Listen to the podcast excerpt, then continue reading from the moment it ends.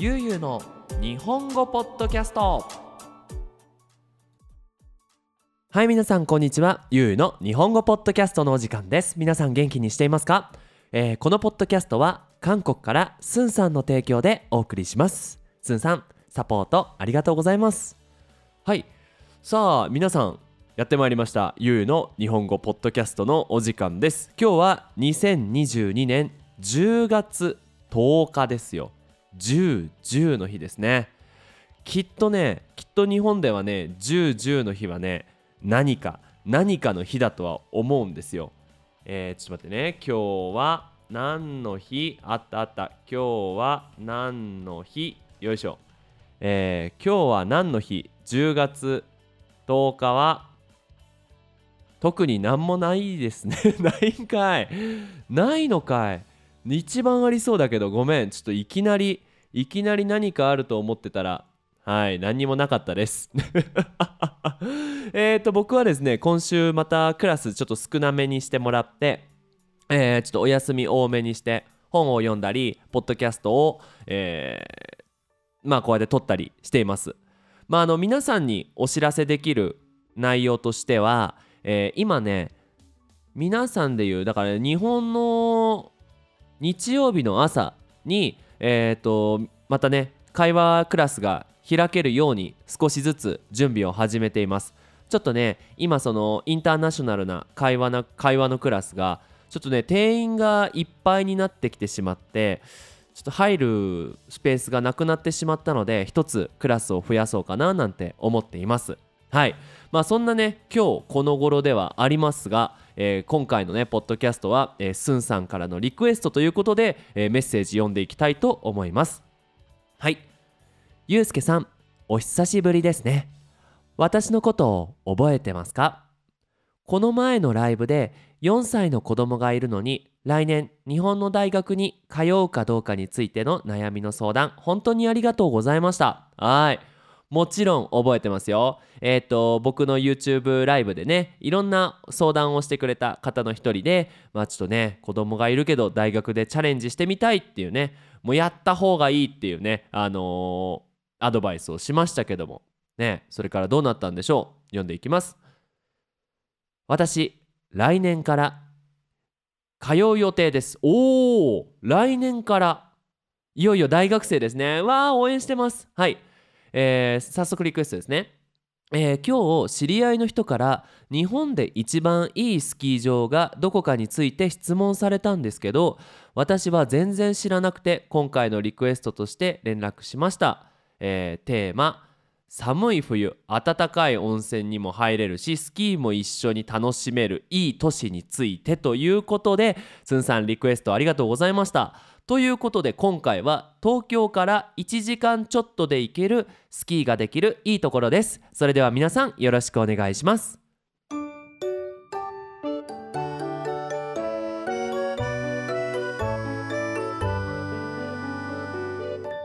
ゆうゆうの日本語ポッドキャスト。はい。ということでね、まあ、早速答えから言っていきたいなと思うんですがこれはもう新潟県越後湯沢というところです。はいえー、っとね東京から新幹線で70分。めちゃめちゃ近くない？めちゃめちゃ近いでしょ？70分だから1時間10分。ほとんど1時間ですよ。で行けるんですけどあの日本ではねあの日本のスイスって呼ばれてたんじゃないかな？あのねまとにかくその何がおすすめかっていうと,、えーと雪が多い、えー新潟県は47都道府県日本のね県ね、埼玉県とか広島県とか県の中で第10位えっ、とね1年で平均2メートルぐらい雪が積もります。はい。であのね街が日本スタイルの街並みなんですよ。これね意外と珍しくてあの長野県とかでスキーできるところはなんかねこうヨーロッパのスイスみたいなこう家が多いんですけどこの越後湯沢は旅館とか温泉とかあの居酒屋とかもうほんとなんか日本の古い街並みがね見られるっていうのでね。なんだろう日本に旅行してスキーもするんだけど日本の雰囲気も味わえちゃうっていうねいいポイントがあります。はい。でえっ、とあとね何がおすすめかっていうとこのご飯が美味しいと。あのー魚も美味しいしあのご飯がねすごく美味しい県なんですよ。皆さん聞いたことあるかな？日本のねコシヒカリっていうタイプのご飯があるんだけどこれは日本でこう一番美味しいその何て言うのかな？タイプのご飯って言われていてその中でも一番美味しいのがこの新潟県のこのお米って言われてるのね。なんかちょうどね土もいいし天気もいいしもうなんだろうご飯お米を作るのに完璧な天気だって言われている。だからやっぱりご飯が美味しい景色が綺麗でスキーがほぼ100%できるっていうので、まあ、今回ねこの越後湯沢新潟県のおすすめをしていきたいと思います。あのね主に主に僕がおすすめしたいポイントがスキー以外で2つありましてえ、ー、と1つ目はこのご飯の話なんですけど皆さん日本酒お酒って知ってますよね？でお酒の材料原料って何か知ってます？そうお米なんですよ。お米。でやっぱお米が美味しければお酒も美味しいよね。でお酒お米と他に何使うか知ってます？そうお水を使うんですよ。でやっぱり山の中で冬雪がたくさん降るってことはすごく綺麗な水が、まあ、夏にね川になって流れるわけなんですよ。つまりお水が最高に美味しいご飯が美味しいそんなところでね作るお酒美味しくないわけがない。ダブルダブルノーですね。はい。美味しくないわけがない。もちろん美味しいに決まってますよ。うん。なので、まあ、新潟県はねこういろんなお酒が有名なんですけど、あのー、ただ美味しいだけだとね、まあ、ちょっとなかなかさ日本酒って飲める場所ってなんか居酒屋だと高いイメージあるし何飲んだらいいか分かんないしうーんちょっとこう敷居が高いっていうんだけどなんか自分のいるクラスよりも高いクラスにあるものでなかなかチャレンジしにくいっていう人が多いと思うんですよ。なんとですねこの越後湯沢の駅にですねお酒の自動販売機があるんですよ。すごくない？でじゃあお酒の自動販売機どんな自動販売機かっていうとまずその自動販売機があるお店でえっ、ー、とねおちょこって言って本当に小さいねお酒のコップを買うんですよ。でそこからお酒コインっていうのを、えー、と500円から買えるんだかな？500円買うと。でそうするとね、えー、とコイン1つでお酒のテイスティングができる。だからつまりその500円ねお金を変えてコインねコインに変えたら5枚もらえるから 5, 5つ要は5種類の日本酒のテイスティングができる。1000円だったら10種類。10種類って結構多いぜ。でやっぱさ100円でテイスティングできるんだったらいろんなのにチャレンジできるじゃないですか。でなんとこの自動販売機150種類もテイスティングできるお酒があるんですよ。すごくない？まあ150種類全部飲もうと思ったら1万5,000円だけどさなかなかさ20種類30種類お酒飲めるとこなんてないじゃんね。だからねこう自動販売機であなんかこのラベルおしゃれ、ね、このメーカーおしゃれ飲んでみようって言って100円入れてねそのちっちゃいねコップで飲んでうんこれはちょっと味弱いかなもうちょっと強いお酒がいいなって言ってこうやって選んでいってでこれだこのお酒が好きだっていうお酒をそのお店で買うことができるんですよ。もうお酒パラダイスね。日本酒パラダイスなんですよ。であの僕もあれいつだったっけかな？えー、っとねもう8年くらい前になるのかな？あのニディアさんとねえー、っと越後湯沢に行った時新幹線で帰るっつってね。で新幹線の時間があと45分くらい。だ45分待たなきゃいけないってなっておじゃあお酒自動販売機行ってねお酒いろいろいろいろねテイスティングしてみてな美味しいなっていうのを飲んで。あ美味しいなっていうのを買ってね、あの自分の家に帰ったんですけどもね。うん。これができるってすごくねいいと思うんですよ。で大体越後湯沢行くってなったら新幹線で行けるから車乗らないしね。うん。なのでね、まあ、ぜひぜひこのお酒自動販売機越後湯沢に行った際にはあのー、チャレンジしてみたらいいんじゃないかなと思います。はい。で、えー、と次はですね、えー、温泉です。これね越後湯沢この湯沢っていうところはあの温泉が出る場所なのであの普通に、えーと、温泉に入れるんだけどこのなんだろう伝統的なね伝統的な街並みの中に共同浴場っていうとこがあるんですよ。これ共同浴場って何かっていうとそのその町の人がって安いお金で入るお風呂なんだけどそのお風呂の中は綺麗な温泉が流れてるっていう。要はその町が管理コントロールしているその何て言うのかな小さい温泉なんね。そういうところで入ることができる。これ日本語が話せればね、地元のおじさんおばさんに「あれどこから来たの?」ってねそういう日本語の会話を楽しむこともできますしね。うん。であちょっと小さいねお風呂にせっかく日本に来たかあのねせっかく日本に行ったからねぜひぜひこう露天風呂スペシャルな綺麗な温泉に入ってみたいっていう人はあのもうホテルに行っちゃってでホテルで温泉だけ入って出てくるっていうのもできるんですよ。これ皆さん知ってました？あの旅館とかホテルにこう露天風呂すごい大きい温泉がついてるよね。で普通さこうホテルに泊まらないと入れないんじゃないかなって思うんだけど大体ねどの温泉も昼時にはあの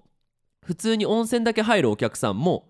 行けるんですよ。大丈夫なんですよ。なのでねあのぜひぜひこう越後湯沢の街を散歩してみてねこういろいろ見てあれ？なんかこの旅館おしゃれ温泉入れるのかな？聞いてみたらいいと思います。はい。これね温泉とそのお酒っていうのは日帰り要は越後湯沢に泊まらなくても楽しめるアクティビティだと思いますのでぜひぜひこれねいいかなと思いました。はい。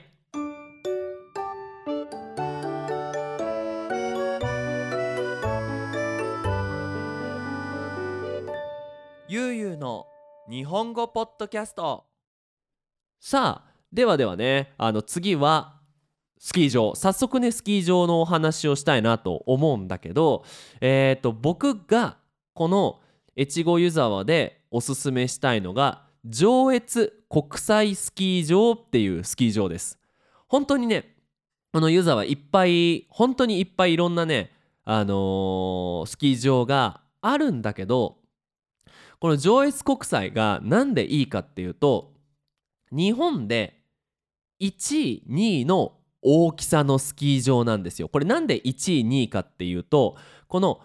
何ていうのかなスキー場1つ上越国際スキー場っていう1つで行くと日本1位なんだけど他のね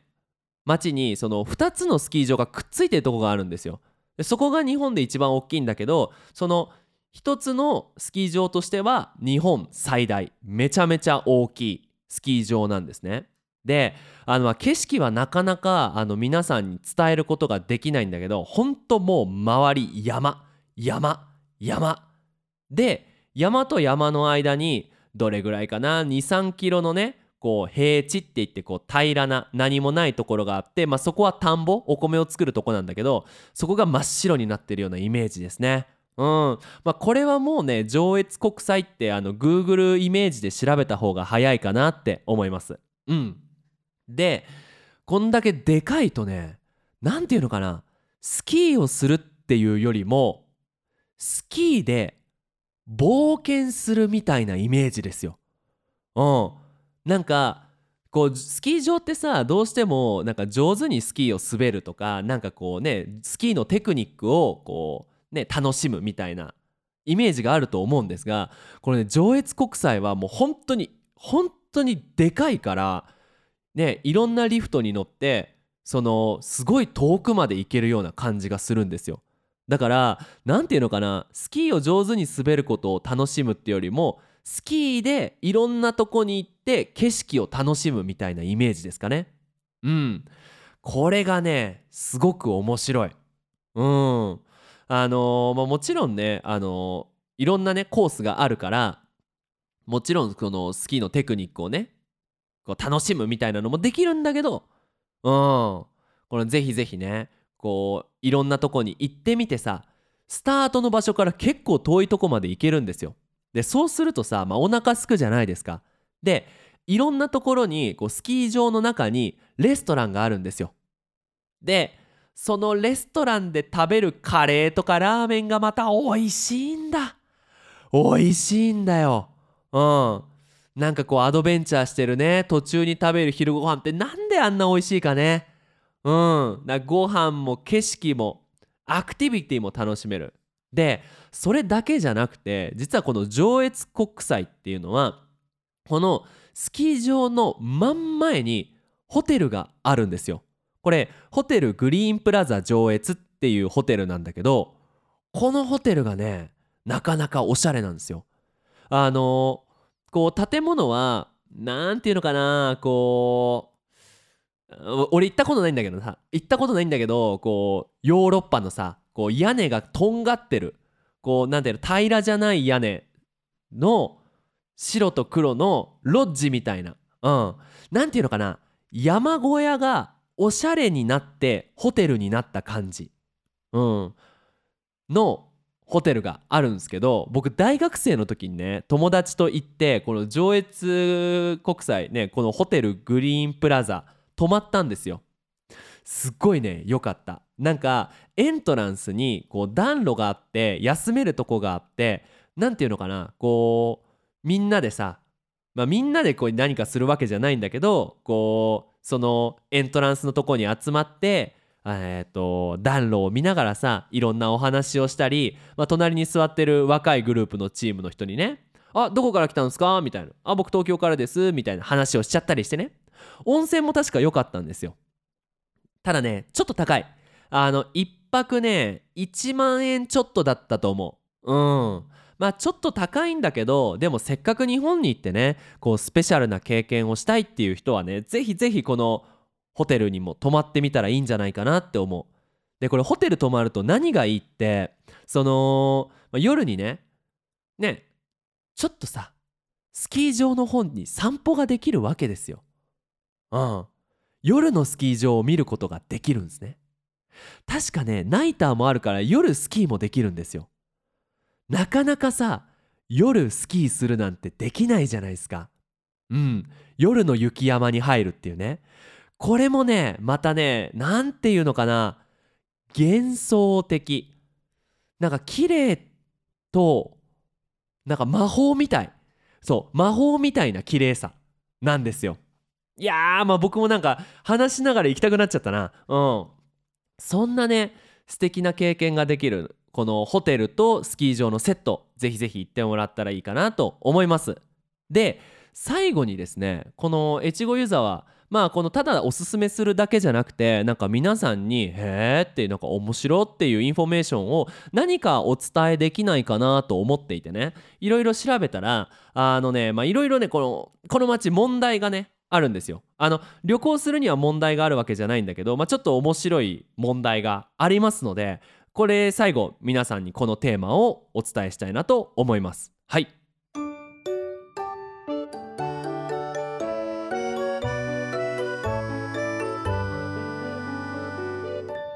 ゆうゆうの日本語ポッドキャスト。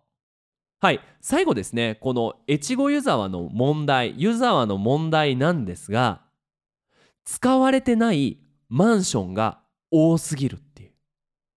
もう人がほとんど住んでいないマンションがいっぱいあるらしいんですよ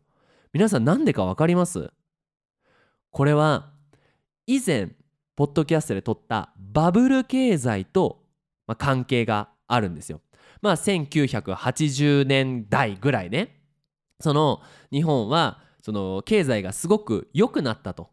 これなんで良くなったかっていうと土地その場所を買ってで場所の値段が上がるから自分の持っているものの価値が高いからその自分の持っているものの価値をうまく使って銀行からもっとお金を借りてでまた土地を買うっていうね。もうどんどんどんどん買えば買うだけ資産が増えていって買えば買うだけ銀行がお金を貸してくれるっていうのをバブル経済っていうんだけどその時にねあのーその何て言うのかな自分の仕事例えば本屋さんだったら本を売るっていう仕事じゃなくてその土地でお金儲けしようと思っていろんな会社がこの湯沢に土地を買って大きいマンションを建てたんですよ。でそれを売ってでみんなねその土地の値段が安くなるなんて思わないから買って買って買って買ってってなって当時いくつっつったっけな？58ぐらいリゾートマンションっていう大きいマンションが湯沢に建っていたんだけどもうそのほとんどは使われなくなった。つまりこうバブルがはじけて経済が悪くなって住める人がいなくなってそのもう廃墟と化したね。人が住んでないマンションがもうほとんどだと。でそのリゾートマンションねそのバブルの時に売っていた値段が3000万円。3000万円。今いくらだと思います？今そういうマンションの一部屋買いたいって思ったら月額じゃないよな。これ買うお金は10万円。そして維持費って言ってそのマンションの中の温泉とかマンションをきれいにするお金が3万円から4万円。3000万でさ売ってたものが今10万円で売ってるんだよ。すごくない？10万円だったらバイクも買えないからね。それでマンション1つ買えるんですよ。でなんとですよ。マンションの部屋10万円だけどマンション1つ。要は十何回20回ぐらいのマンション。俺ちょっとマンションのオーナーになりたいなって思ったらなんと200万円で買うことができる。どうですか？200万円でマンション一つ買えるんですよ。車も買えないわっていうね。そう。もうそれぐらい値段が安くなってしまって住む人がいなくなってしまってもうほとんど、まあ、ゴーストタウンみたいになっちゃっていると。まあその駅の近くのねレストランをやっている人たちとかはまあねその生活はできるんだけどまあ普通にマンション買ってね休みの日はそのマンションに泊まってスキーしようみたいな人はもういなくなってしまったわけなんだね。まあ寂しいけどまあしょうがないなとは思います。はい。まあでもねなんかそのニュースで見たのはあのとはいえねその今インターネットで仕事をしている人が増えてきてそういう古いねリゾートマンションの部屋を借りてまあその湯沢に住みながらねあのお仕事をしているってインターネットのお仕事をしているっていう人も少しはいるらしい。どうですか皆さん？ねもし皆さんインターネットでお仕事をしてまあそのオフィスに行かなくてもいいってなったら湯沢にね住みながら毎日すごい綺麗な自然の中美味しいご飯にね囲まれて生活してみるっていうのも悪くはないかなとは思いますけどね。皆さんどうでしょう？はい。まあということでね今回は湯沢について、えー、お話ししました、えー、新幹線の駅の名前は、えー、越後湯沢というところですね。うん。あのぜひぜひね皆さんもうすぐねもうだいぶ寒くなってきて今年ももうすぐ冬が始まるんじゃないかなと思うんですが